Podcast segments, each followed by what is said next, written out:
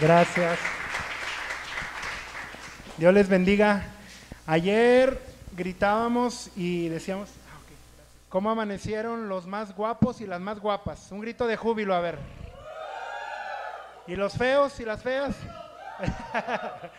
bendecidos también como ayer, ¿verdad? Ayer decían que los más, los más feos y los más feos también bendecidos y los guapos, todos somos bendecidos en el nombre del Señor.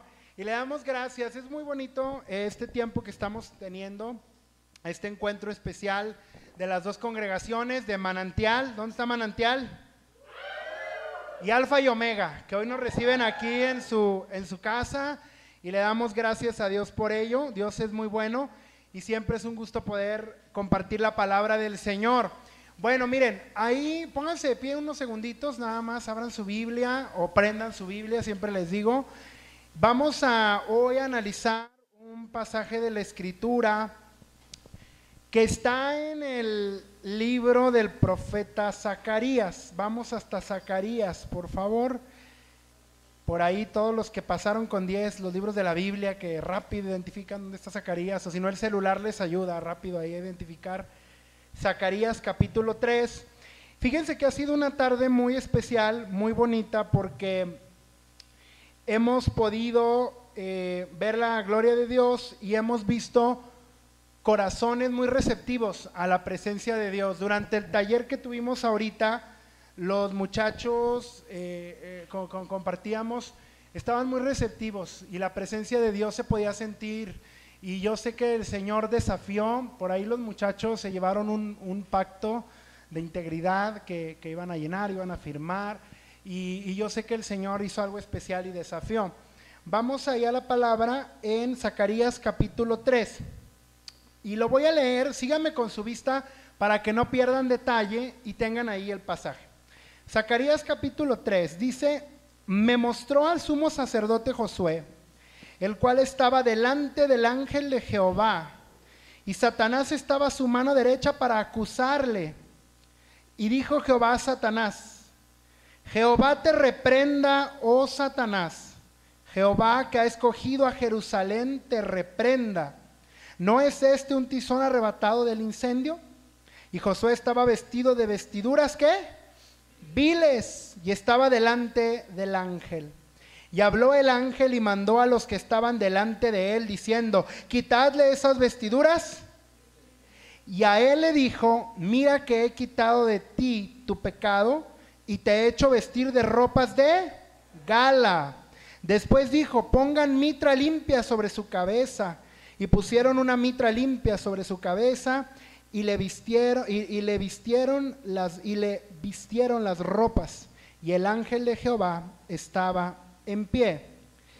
Y el, eh, perdón, eh, si el ángel de Jehová estaba en pie. Y el ángel de Jehová amonestó a Josué diciendo, así dice Jehová de los ejércitos, si anduvieres por mis caminos y si guardares mis ordenanzas, también tú gobernarás mi casa, también guardarás mis atrios, y entre estos de aquí están, eh, aquí están, te daré lugar. Escucha pues ahora, Josué, sumo sacerdote, tú y tus amigos que se sientan delante de ti, porque son varones simbólicos.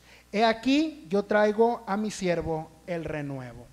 Vamos a orar, vamos a orar y vamos a pedirle al Señor que nos bendiga. Gracias Señor, te damos en esta hora, porque tú eres muy bueno, para siempre es tu misericordia. Te pedimos que nos hables, que hoy queremos que en nuestro corazón la palabra, que es una semilla, caiga en buena tierra, germine de fruto y nos ayude a vivir una vida digna de ti, glorioso Señor. Te damos gracias en el nombre de Jesús. Amén y amén. Amén. Pueden ocupar su sitio, ocupen su lugar. Le damos gracias a Dios, les decía, por la oportunidad que tenemos de compartir y de convivir estos dos días, desde ayer aquí eh, en, la, reunión. Hoy, eh, ayer estuvimos hablando acerca del poder de conectarnos con el Señor, del poder que requiere y que demanda el poder conectarnos a la fuente. Veíamos un ejemplo basado en Génesis capítulo 13 y estábamos hablando acerca de las amistades que te bendicen y cómo el destino del hombre tiene un trazo divino que el Señor ha depositado desde el principio que no te lo puede quitar nadie.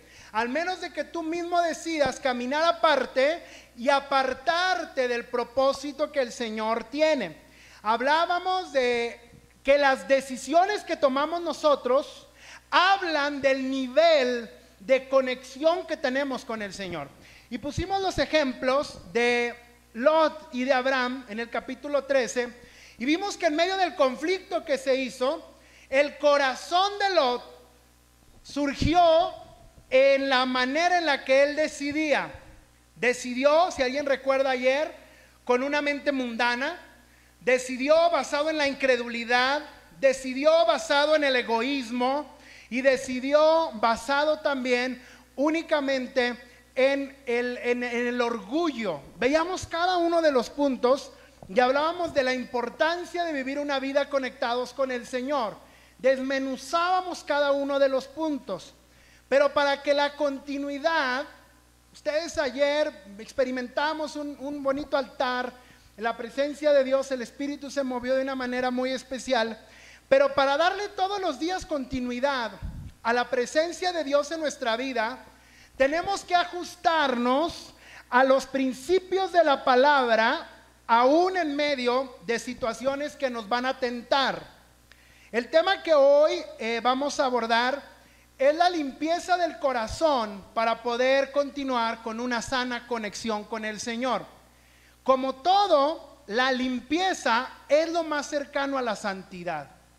Cuando estudiábamos en la escuela bíblica, mi esposa, que hoy me acompaña, por eso hoy estoy tan encandilado, una luz tan bella me llega desde atrás, ¿verdad? Es mi esposa, allá está, miren, allá está aquella mujer de rojo, preciosa, es la más bella entre todas las doncellas, diría aquel libro, allá está, miren, levanta tu manito para que vean, ahí está, miren, allá está, ya les dio a las mujeres un taller hace ratito, ¿verdad? me acompaña hoy ella.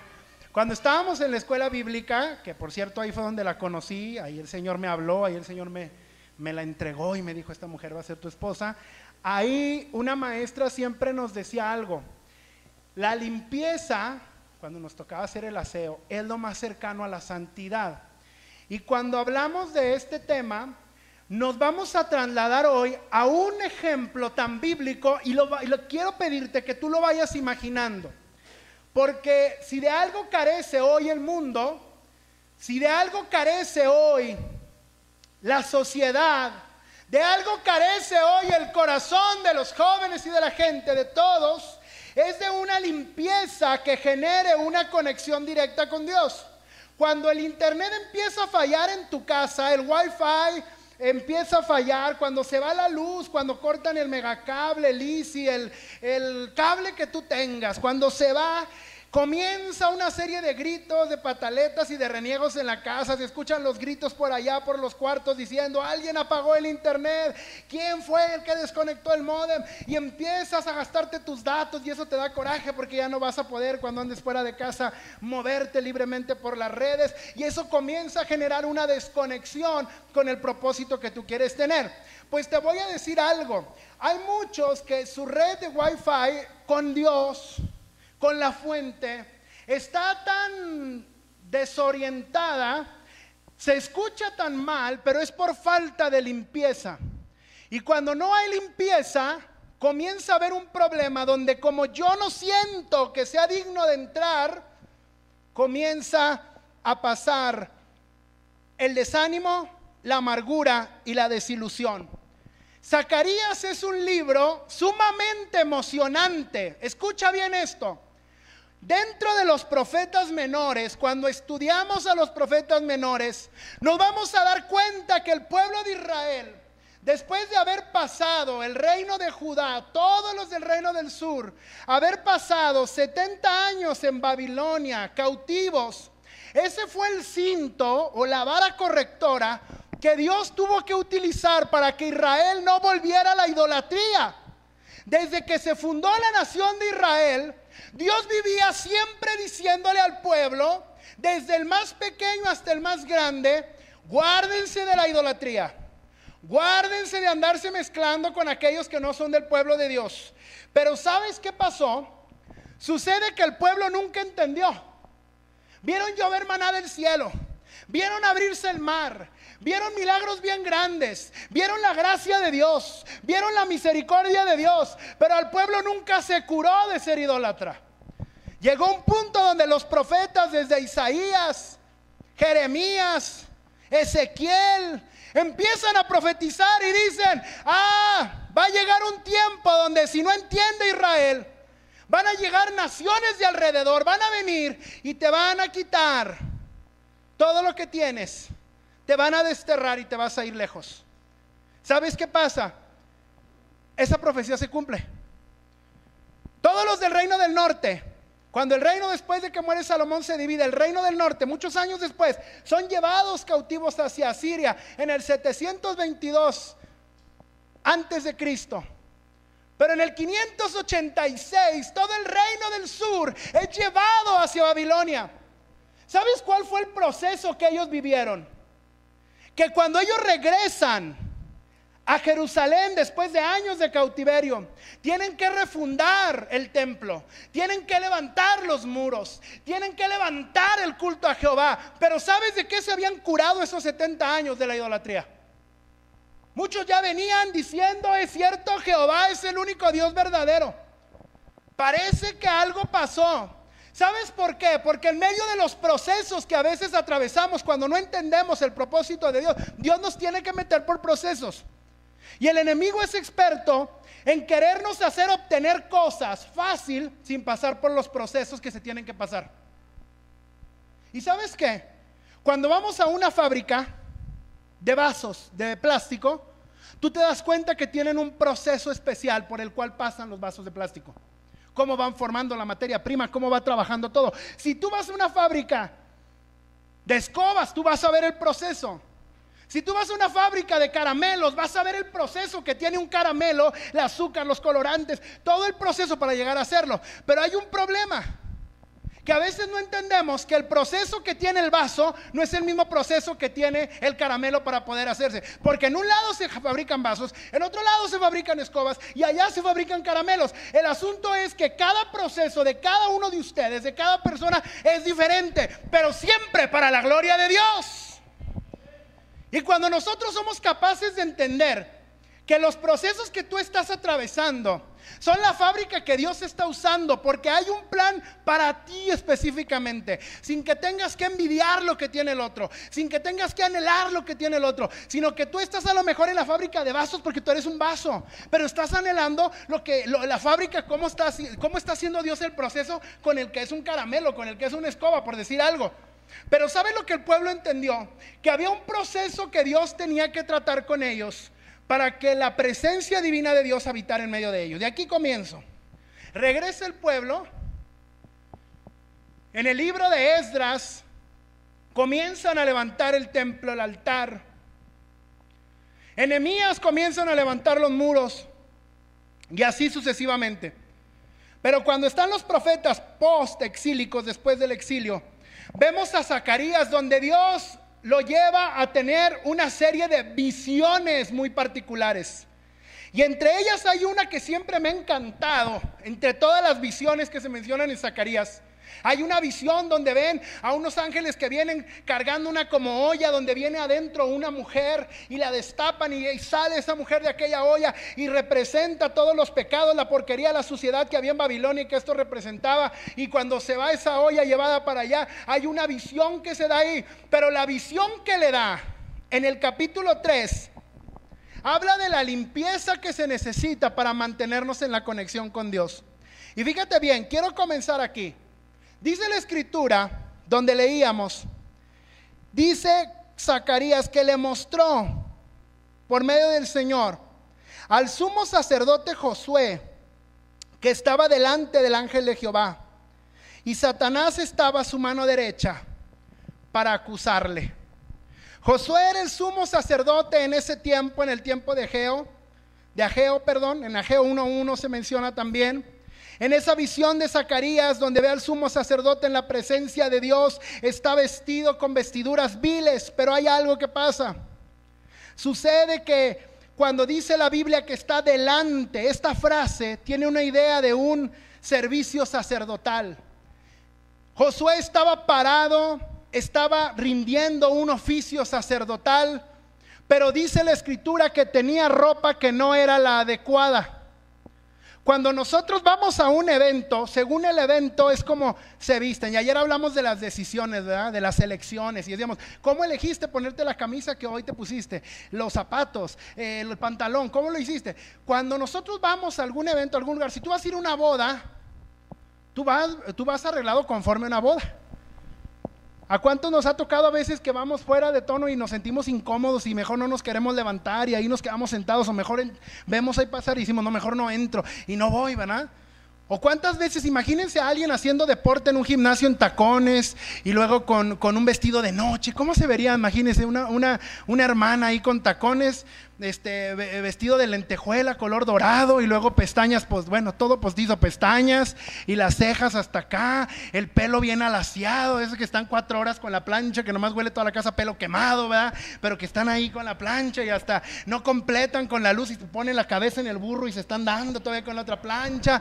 Y imagínatela así, imagínate aquella que llegara al gimnasio con sus tacones así, y luego su vestido, y luego sus pestañas así, todas eh, estéticas y, pintarrajeada con todos los diez mil colores y, todo el peinadazo y levantando pesas o haciendo pierna o, haciendo bíceps, no sé qué, bíceps, tríceps, lo que sea, ahí haciendo, ¿cómo se vería alguien haciendo eso? Se ve raro y se ve ridículo, ¿verdad? ¿Por qué no decirlo? Pues déjame te digo algo, la escritura está diciendo en esta visión que cuando Josué está delante de Jehová, ministrando la presencia de Jehová, hay una cuestión que hay vestiduras viles, pero estaba él delante de la presencia, no estaba como espectador, estaba ministrando. Pero había aquí el problema, la vestimenta. ¿Sabes? Aquí encontramos el primer asunto con la conexión con el Señor. Y no estoy hablando de una vestimenta externa. Me estoy refiriendo cómo nos presentamos nosotros delante de Dios si cómo estamos nosotros ataviados, vestidos por dentro, lo pudiéramos exteriorizar y la gente pudiera ver cómo estamos, ¿cómo estaríamos? ¿Cómo estaría nuestra vestimenta? Ahora, te voy a decir por qué. Voy con esto. Dice que delante del ángel de Jehová estaba él, pero aparece otro personaje. Está el ángel de Jehová, está el sacerdote Josué, pero está también el que siempre está. Estaba Satanás a su mano derecha para acusarle. Satanás, el Señor lo reprenda, odia siempre que el pueblo de Dios está delante de Jehová. Él odia cuando alguien viene a la presencia de Dios. Él odia cuando alguien ora. Él odia cuando alguien predica. Él odia cuando alguien se levanta en el nombre del Señor. Él odia cuando tú en lugar de quedarte haciendo cosas que no deberías de hacer, cuando tú te en vez de quedarte allá a lo mejor viendo una serie que no te edifica y que solamente está provocándote a la fornicación, a mil cosas más, ¿Sabes qué odia él? Que tú prefieras estar delante de la presencia de Dios buscando tu bienestar en lugar de quedarte donde tú no debes de estar. Y como él lo odia, la palabra de Dios comienza a decirnos que estaba en la mano derecha para acusarle. Porque él odia en todo momento cuando alguien viene a la presencia de Dios a buscarle. Satanás debió estar señalando las vestiduras inmundas de Josué para poder decirle que eran viles. ¿Sabes por qué muchos jóvenes hoy en día se sienten apartados, desconectados de la presencia de Dios por la forma en la que estamos vestidos internamente? Porque a veces, aunque parezca que nadie ve lo que estamos nosotros, lo que almacenamos en este teléfono, lo que almacenamos en la tablet, lo que almacenamos en la computadora, lo que nosotros almacenamos en nuestro disco duro llamado cerebro, según lo que vemos y lo que pensamos y lo que queremos ejecutar. ¿Sabes qué pasa? Esa es parte de nuestra vestidura interna. Pero hay una lucha siempre donde queremos nosotros estar sirviendo a Dios, pero por el otro lado siempre va a estar el acusador y siempre va a estar diciéndote, ah, mira, ahí está, y dice la palabra que estaba a la derecha de él para acusarle. Hay una situación que nosotros vemos aquí desenvolverse. Satanás, el Señor lo reprenda, debió de declarar de manera forzada que Josué no era apto para estar donde él estaba. ¿Cuántas veces nos hemos sentido que no somos aptos para desarrollar lo que Dios nos, mandó a hacer? ¿Sabes lo que es experto el enemigo? Hay, hay, un, hay un punto que siempre tú como joven debes de detectar cuando estás teniendo un ataque mental espiritual en el, eh, eh, eh, de, de, Satanás, el Señor lo reprenda. Hay ataques, y lo sabemos, llegan ataques de múltiples formas, porque la palabra dice que no podemos nosotros ignorar las estrategias que el enemigo usa para querer destruirnos. Pero hay una cosa que nosotros siempre estamos luchando en la mente cuando el enemigo viene y trata de acusarte. Te está acusando por tu pasado. Te está acusando por lo que hiciste ayer. Te está acusando por lo que hiciste antes de conocer a Cristo. Te está acusando por lo que hiciste la noche anterior. Te está acusando por lo que viste ayer cuando estabas en tu cuarto solo. Te está acusando por lo que estabas viendo con el celular debajo de las sábanas, aun cuando nadie te veía. El enemigo es experto y su nombre es Satanás, el acusador, el que está toda la vida haciendo eso. Pero te digo algo, cuando llega un ataque a tu mente, lo primero que el enemigo hace es que se va de manera directa a atacar y a recordarnos nuestras debilidades. Una de las artimañas que él usa en todo momento es ir a las debilidades que tenemos. Y en este punto vemos nosotros que estaba Josué ahí. ¿Y cuál era la debilidad que él estaba teniendo? Oh, la vestidura que tú tienes está sucia. No sé qué haces ahí parado. Sabes que llega siempre el enemigo, el Señor lo reprenda a querer acusarnos por alguna debilidad que tenemos. Y les decía a los muchachos ahorita en el taller, ¿cuántos de los que estamos aquí a veces llegan tentaciones a nuestra mente? No, no caemos, no las ejecutamos, pero llegan. Les decía, a ver, levante la mano el que no. Y se reían todos los muchachos. Dicen, no, pues, les decía yo, pues beatificar al que no, ¿verdad? Y ahorita lo subimos, lo levamos a los altares, le ponemos un altar, le rezamos un rosario, le tamales, pan, conchas, eh, todo, pozole, menudo mañana, y le decimos gloria a Dios y ya le pues a Él, ¿verdad? Pero hasta ahorita sobre la faz de la tierra, no hay alguien a quien a veces el enemigo venga y te quiera atacar por medio de pensamientos que te quieren desvirtuar del plan divino que Dios tiene para ti. Porque Él juega con eso. Porque si tenemos, Él va a ser experto en querer hacerlo. Te digo algo, cada uno de los que estamos aquí tenemos una historia. Cada uno de los que estamos aquí tenemos a lo mejor algo con lo que el Señor está trabajando y le estamos permitiendo al Espíritu Santo que Él siga obrando en nosotros. No estamos aquí porque el hecho de que digamos yo soy perfecto y, estoy en la perfección plena, pero una cosa sí hacemos, nos esforzamos por querer entrar en la santidad y por querer agradar al Señor que nos ha salvado. Por eso estamos aquí. Siempre lo he dicho, a mí me parece más hipócrita la gente que dice que, que, que, nos dice, son hipócritas los cristianos. Digo, no, más hipócrita el que sabe que está enfermo y no va al médico. Eso sí es hipócrita, porque sabe que está mal, sabe que necesita, pero no busca la presencia. Nosotros estamos aquí porque reconocemos que necesitamos todos los días esa conexión con el Espíritu Santo, porque sabemos que mientras caminamos por esta tierra hay muchas cosas que todavía están ahí. Hay jóvenes que se están viendo atormentados al grado de querer quitarse la vida. Hay jóvenes que se están viendo atormentados al grado de que viven depresiones tremendas aún sin decirle a nadie qué es lo que está pasando por tu mente. ¿Y sabes por qué? Porque cuando llega un ataque mental, lo primero que el enemigo hace es venir a recordar la debilidad y a recordar el pasado. Pero recuerda lo que dice la escritura, bástate mi gracia, como decía Pablo, porque el poder de Dios se perfecciona en la debilidad. Ahí donde yo soy débil es donde soy fuerte, porque el Señor me da la fortaleza para ir adelante. Y tú te tienes que aferrar y tú tienes que agarrarte. Y cuando vengan esos pensamientos, cuando venga el ataque mental, tú tienes que aferrarte al Señor, porque en las debilidades Él trabaja. En las debilidades es donde Él nos fortalece. Porque si el enemigo quiere atacar por la debilidad, el Señor te quiere levantar sobre esa debilidad. El Señor quiere fortalecerte en medio de esa debilidad. Oh joven, si has sentido que el enemigo te está señalando, está a la derecha acusándote todo el tiempo, acusándote todo el tiempo. Quieres venir al Señor, quieres comprometerte más con Dios, pero Él sigue acusándote. Hay una respuesta siempre de parte de Dios. Fíjate que el enemigo estaba ahí. Todo lo que vemos nosotros es de acuerdo al carácter de Satanás, que literalmente es el adversario, literalmente es el opositor, está en contra de nosotros. Pero te voy a decir algo, lo más triste es que sabemos que es nuestro adversario y hay muchos que quieren hacer alianza con él. Si sabes que es tu adversario, ¿por qué lo haces amigo? Cuando reconocemos que Satanás, el Señor lo reprenda, es el adversario, el acusador, el que está ahí. Porque estamos empeñados y el mundo está empeñado a veces en querer hacer amigo a Satanás? En querer dejarte llevar por las corrientes de... No es ilógico. Que reconociendo lo que Él hace, lo que Él quiere destruir en tu vida, quieres terminar cumpliendo y haciendo lo que Él quiere, que es destruirnos. Repito como ayer, no hagas alianzas con quien no debes de hacer alianzas. Corta con las cosas que te están alejando de la santidad de Dios. Hay una cosa más que observamos ahí. Fíjate bien, capítulo 3.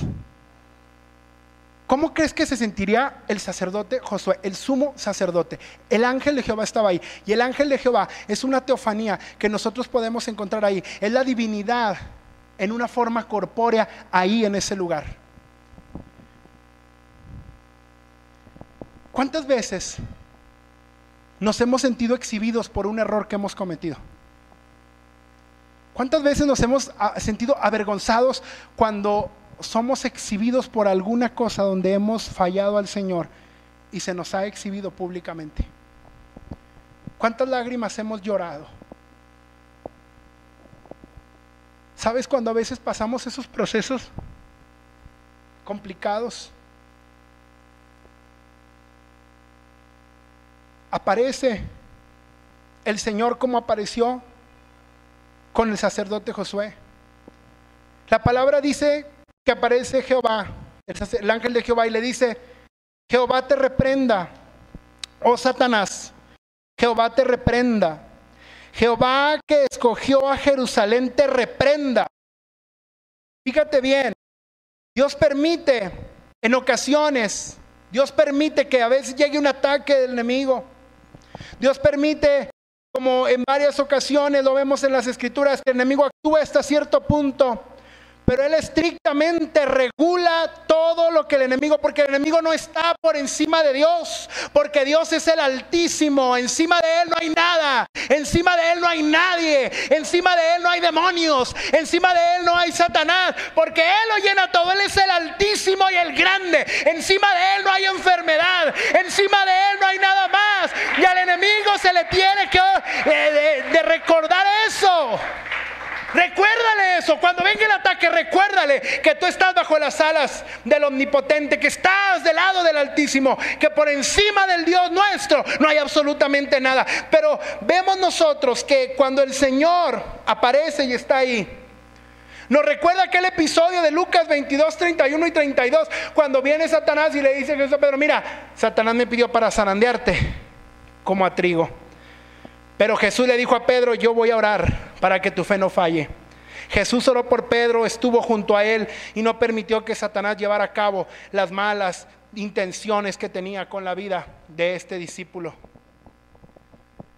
Cuando te sientas así, cuando algo quiera romper la conexión, cuando la impureza toque a nuestra vida, queriendo meterse, colarse, el Señor reprenda todas esas cosas porque Él te quiere dar la victoria en medio de toda circunstancia. Hay algo tan bello que el Señor aparece, pero da una frase muy particular. Jehová que ha escogido a Jerusalén te reprenda, le dice al enemigo. Dios refuerza la importancia de la posición que Jerusalén tenía para Jehová. Y tú sabes lo que significa el pueblo de Israel para Dios. Es el pueblo escogido, es la niña de sus ojos. Es un pueblo particular, es un pueblo que levantó de un hombre, de, un hombre de fe que era Abraham. Es un pueblo que levantó a lo largo de los siglos, que llegaron miles de cosas queriendo destruir al pueblo judío y hasta ahorita no ha podido nadie. En el año 39 hasta el 45 vemos todo lo que el ejército, los ejércitos del mundo quisieron hacer, particularmente el ejército alemán, los nazis vinieron, crearon esos campos de exterminio donde murieron miles de judíos, miles de judíos ahí, los hacían jabones, los hacían lámparas, los metían a las cámaras de gas, los mataban, cuerpos y cuerpos estuvieron ahí, destrozaron familias completas, quisieron terminar con toda la estirpe judía, pero hubo una cosa, no pudieron, porque lo que Dios levanta nadie lo puede destruir, porque lo que Dios funda nadie lo puede acabar, porque lo que Dios hace nadie lo puede deshacer. Y se levantaron aquel primero de septiembre de 1939 cuando entran y llegan hasta Polonia, invaden los ejércitos nazis y comienza así oficialmente la Segunda Guerra Mundial y comienza a perseguir a los judíos por el mundo, comienzan otros a huir, comienzan a hacer campos donde los iban a matar, donde muchos dijeron, este señor que se levanta Adolfo Hitler es el anticristo, bien, está matando, está destruyendo el pueblo, están haciéndoles miles de cosas. A los niños pequeños los mataban, los asesinaban, les hacían cosas crueles. Se cuenta la historia que había un doctor, y ustedes lo pueden investigar, el doctor Mengele.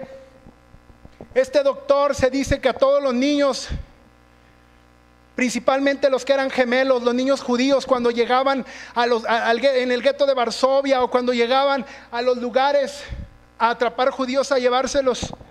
Cuando él veía que llegaban a los campos de exterminio niños que eran gemelos, dice que él lo primero los pedía y los quería él y se los traían porque hacían miles de experimentos con los gemelos. A unos les inyectaba unas cosas y luego se las inyectaba al otro a ver qué pasaba. Hizo miles de experimentos este doctor con los niños judíos les hacía tantas cosas, a los enfermos los dejaba en el sol para investigar cuánto un enfermo podía vivir ahí. Incluso, tristemente, la empresa la que hoy conocemos de medicamentos de medicinas, durante el tiempo de la Segunda Guerra Mundial crecieron mucho en investigaciones porque experimentaron con humanos, con el pueblo judío durante la época de los campos de concentración.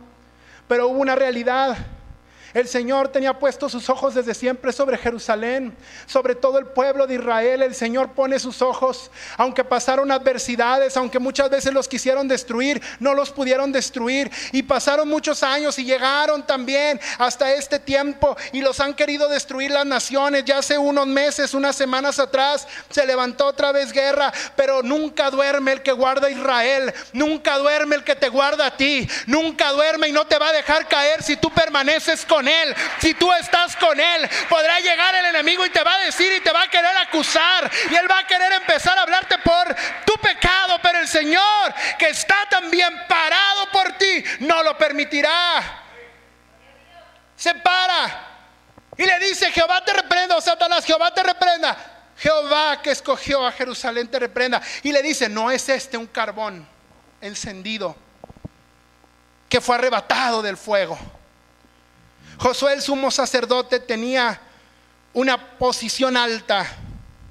Junto al ángel de Jehová, él era protegido contra el ataque de Satanás y aún así ese lugar de mucho privilegio no estaba basado en la bondad, en la propiedad de Josué. Él mismo era como un tizón que había sido arrebatado del incendio. Pero Satanás seguía diciéndole que tenía vestiduras viles. Y quiero ir aterrizando. Le voy a pedir a mi hermano, el pastor Adriel, ¿me puede ayudar en el teclado? Hermano, lo vi que estaba tocando el teclado. Gracias, pastor. ¿Cómo puede mantener el sacerdote Josué una conexión con Dios cuando el enemigo está parado a su derecha y le está acusando y está viendo las ropas viles que él trae? Y le está recordando que él no es digno para pararse ahí y para poder estar delante de la presencia de Dios. ¿Cuántas veces hemos llorado? ¿Cuántas veces hemos sufrido? Porque a veces hay cosas que no es fácil cuando abres tu corazón, abrir tu corazón para contar algo con lo que a veces estás batallando con algún error que cometiste, pero que el enemigo, cada vez que tú vienes, que cruzas la puerta, que vienes al altar, que quieres buscar la gracia de Dios, que quieres que Señor, Señor, santifícame, o que quieres servirle. Lo más triste del asunto es que a veces Satanás viene y nos recuerda cosas nuestras, pero a veces, ¿sabes qué? es tan hábil y, y tan cruel que viene e involucra cuestiones, y ayer lo decíamos en grandes rasgos, hasta de nuestra familia, hasta de los que están cerca de ti. Tú no puedes, mira, tus papás no iban a la iglesia, tus papás no tienen el matrimonio perfecto, en tu casa hay gritos, hay golpes, tus hermanos no son perfectos, hay miles de cosas. Y Él es experto en venir siempre y querernos motivar a tirar la toalla, porque Él siempre se está fijando en las vestiduras. Ayer viste pornografía, ayer hiciste esto, ayer fornicaste, ayer fuiste a hacer... Y tú tienes que venir al altar y decir, yo no quiero eso porque ese no es el estilo de vida que el Señor quiere, yo quiero honrarle en santidad. Sí te perdona, pero no puedes adoptarlo como un estilo de vida.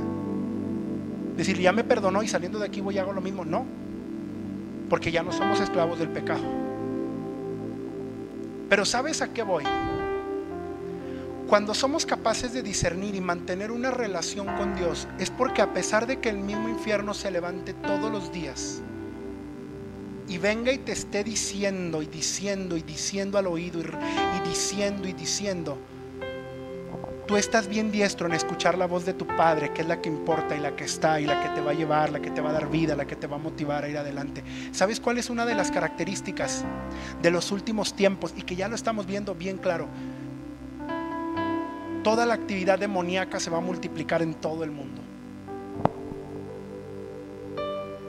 Ha crecido la santería, el satanismo, la hechicería, la brujería, como no tienes idea. Ya, lo, mira, las brujas, Dios, Dios lo reprenda, las brujas, los santeros, ya no se esconden. Es más, muchos a lo mejor hasta son tus amigos y tú ni cuenta.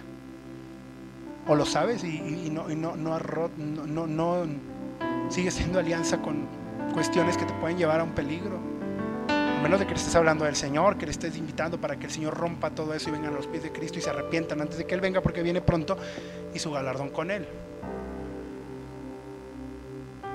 La actividad demoníaca está ahí. Durango, más de 100 suicidios y todavía no termina el año y vamos a la alza. Y sabes, todo eso es motivado porque siempre el acusador está ahí diciéndote, no lo vas a lograr esto que hiciste ayer, eso que hiciste en el pasado, esto que te pasó, ahí está, ahí está, ahí está. Y los jóvenes llenan su mente y ya no pueden y se van y se encierran a su cuarto y van y quieren tomar decisiones con el corazón, más no con la presencia de Dios. Y ayer te decía, no tomes decisiones con el corazón, con las emociones, no, tómalas escuchando la voz de Dios y del Espíritu, porque el corazón es engañoso más que todas las cosas. No puedes decidir según las circunstancias, según las emociones, según lo que te está pasando. Decide según lo que el Señor quiere que decidas y camines en Él. Y el Señor siempre, como buen Padre, va a desear lo mejor para nosotros. La cuestión es nosotros queremos recibir lo mejor que el Padre tiene para nosotros. Cuesta, cuesta. Hay procesos, va a haber procesos. ¿Cuál es el proceso que estás viviendo? Eres vaso, eres dulce, eres escoba. Cada quien tiene un proceso diferente. Pero quiero ir concluyendo con esto. El Señor aparece como un defensor y reprende a Satanás. Jehová que ha escogido a Jerusalén, te reprenda. Porque ante los ojos de Jehová Jerusalén es la ciudad, es la niña de sus ojos, es la ciudad, la tierra santa. Es el lugar que Él decidió para que ahí se regara, se sembrara el santo evangelio y de ahí cruzara todos los continentes de la tierra y hombres y mujeres fueran transformados y la presencia de Dios pudiera llegar a cada lengua, a cada tribu mediante las escrituras, mediante el poder del Espíritu Santo. Jehová que te escogió a ti, María, Kevin, José, Josué, Gerardo Gerson, como te llames. Si hay un acusador, del otro lado siempre va a haber un defensor que es el más grande y es el más fuerte. ¿Sabes por qué? Porque Dios sabe que el acusador siempre va a estar ahí.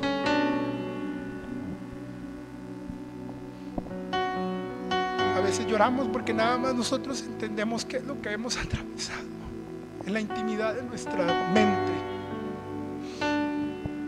A veces sufrimos porque solamente tú sabes hasta qué grado el enemigo ha querido destruirte. Pero también reconoces hasta qué grado el Padre te abraza y te dice, aquí estoy. Jehová que escogió a ti, que te escogió a ti. Reprenda al enemigo porque el plan de Dios es superior a la inmundicia que el enemigo quiere llevarte, bajarte y quitarte la dignidad. No es este un tizón arrebatado del incendio. Josué el sumo sacerdote tenía esa alta posición.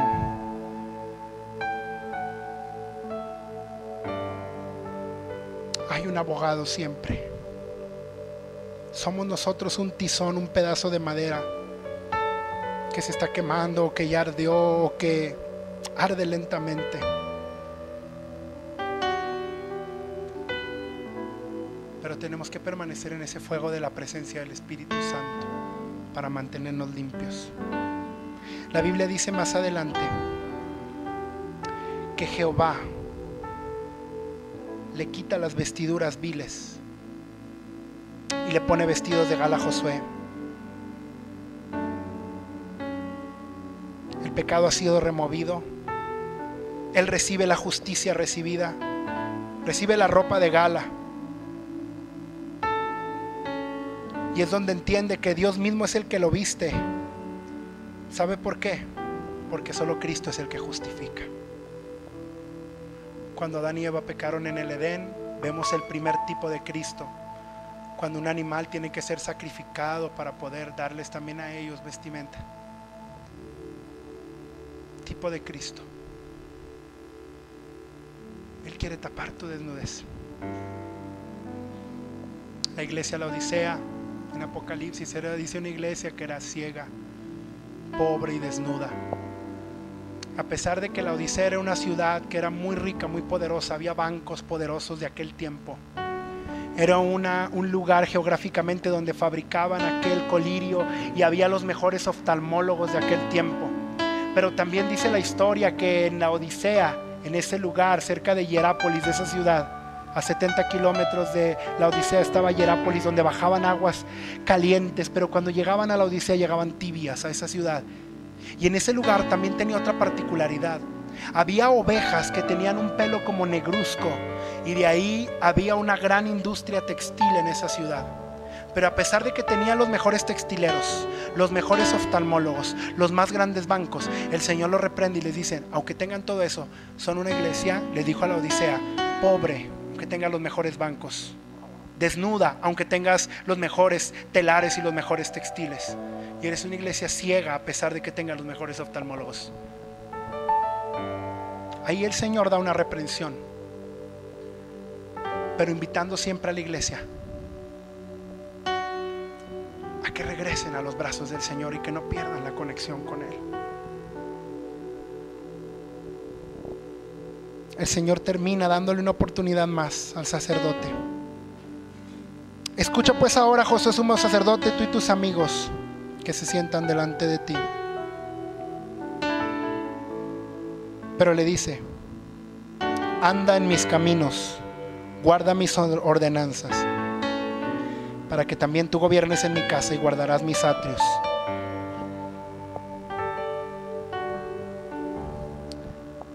¿Qué te está acusando esta noche? ¿Qué es lo que no te deja avanzar en la vida cristiana? ¿Por qué no se lo entregas hoy al Señor? ¿Qué te está robando la conexión con la presencia del Espíritu? Qué no abres tu corazón y le dices, mira, esto me, me perturba en las noches, esto me está torturando, el acusador está ahí, ahí, ahí, ahí, pero tú eres la torre fuerte. Señor de mi alma. ¿Quieres ponerte de pie un momento? No he terminado, pero ponte de pie. Vete poniendo de pie.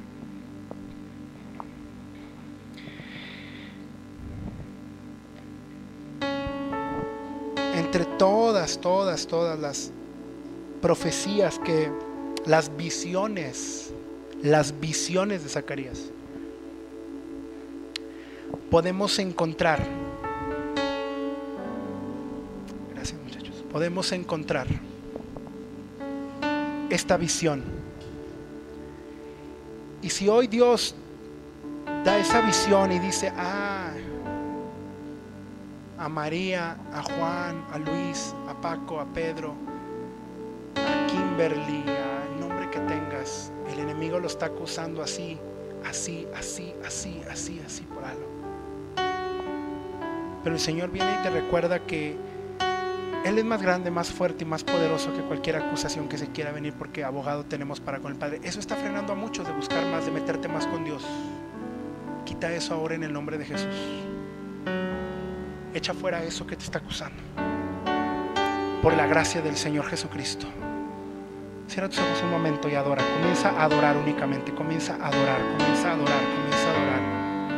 Adora, adora, adora, adora. Únicamente adórale al Señor ahí. ¿Qué es lo que está trayendo una acusación fuerte? ¿Qué te está acusando?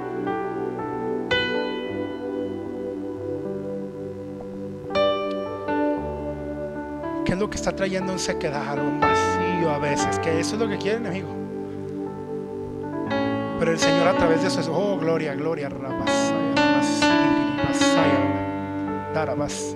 gloria, gloria, gloria, rabas.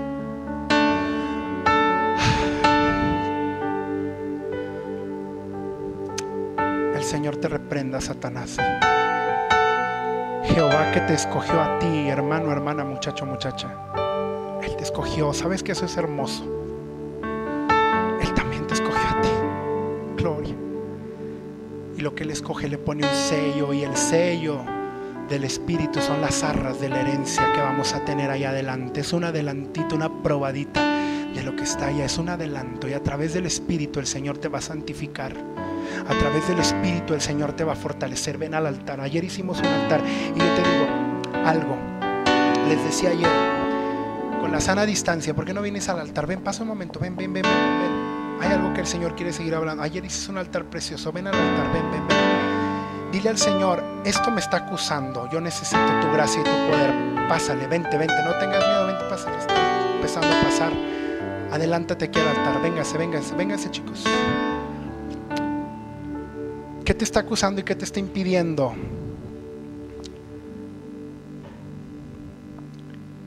Que avances y que está empañando la conexión.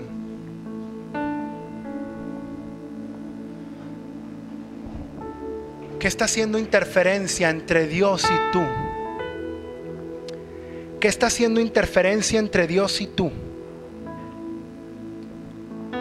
¿Qué está haciendo interferencia entre Dios y tú? Está llegando algo que está atacando tu mente, tu corazón.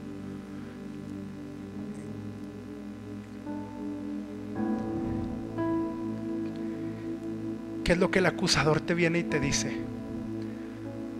A veces viene y sabes qué hace. Te decía, acusa cosas que ni son tuyas. Pero es su trabajo, él viene y te acusa. Y te dice, mira tú, ah, tú cómo.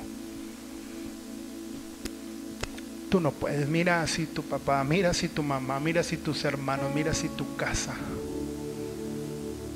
¿Sabes cuál es el trabajo del aplastar? Pero el trabajo del Señor hermoso, santo, el levantar. Cuando el Señor nos humilla es porque Él nos exaltará cuando fuere tiempo. Pero Satanás quiere humillar, destrozar, destruir, llevarte allá. Jehová te reprenda, oh Satanás, Jehová te reprenda de la mente de estos muchachos en el nombre de Jesús. De la mente de aquellos que han dudado en algún momento, si tú caminas con ellos, llévate toda duda en el nombre poderoso de Jesús. De la mente y del corazón de aquellos que han dudado si tú tienes un plan con ellos y un propósito porque dicen, yo no sé, yo no tengo talentos, no tengo dones, no tengo nada, yo cómo te puedo servir. Mira Señor, yo lo único que tengo es una bola de errores, de equivocaciones, de cosas donde le he regado, donde he fallado. Yo cómo puedo hacerlo. Yo no tengo lo que tiene aquel, yo no tengo lo que tiene el otro. No, no, no, no, quita eso de tu mente porque el acusador siempre va a venir a querer acusar, acusar, acusar de esa manera y decirte, ah, pero también viene y te dice, mira. Lo que viste, lo que hiciste ayer, lo que estabas haciendo, lo que practicabas hace cinco, tres años, dos meses, un año y medio. Oh, ahí está, ahí está, y te está acusando, y te está acusando, y te está acusando. Y cuando alguien vive acusándote, ¿sabes que No te acostumbres a eso.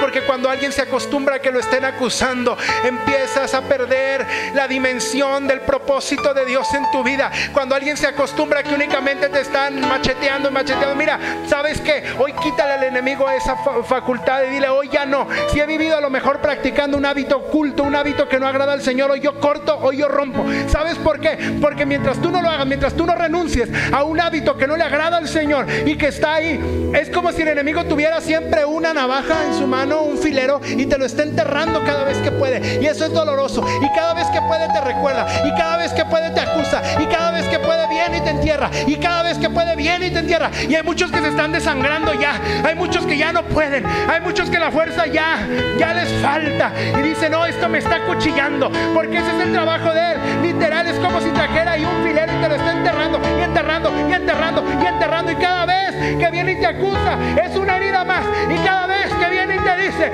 es un cuchillazo más. Y ahí estás y arrancas. Y le diré, no, en el nombre de Jesús. Practicaba, ya eso que yo estaba haciendo, hoy lo dejo en el nombre de Jesús. Y yo voy adelante por la gracia y la misericordia de Dios. Jehová te reprenda, oh Satanás. Jehová te reprenda. Jehová que escogió a Jerusalén. La bella, la hermosa Jerusalén te reprenda. Comienza a hablar, comienza a hablar. Oh Señor, hay quebranto. Y veo quebranto. Corazones quebrantados. Gloria a Dios, gloria a Dios. Gloria a Dios, les decía a los muchachos ahorita. En el taller había muchachos llorando, les dije, gloria a Dios. Hay sensibilidad a la presencia del Espíritu. Hay sensibilidad a la presencia del Espíritu porque tú puedes saber hacer y saber que hay un cambio que necesitamos de parte de Dios. Ora, ora, ora. Voy a bajar y voy a ministrar. Ora, ora, ora. Ora, ora. Habla con Dios. Dile, Señor, hoy entrego esto que me está haciendo tanto daño. Hoy entrego esto que me está lastimando. Ya no quiero que por ese lado empiece a acusarme, acusarme, acusarme. Comienza, comienza. Dile, oh, gloria, gloria, gloria al Señor. Honrale, honrale, honrale. Oramos. Habla con Dios. Son tu Dios, son tu Dios, son tu Dios. Sana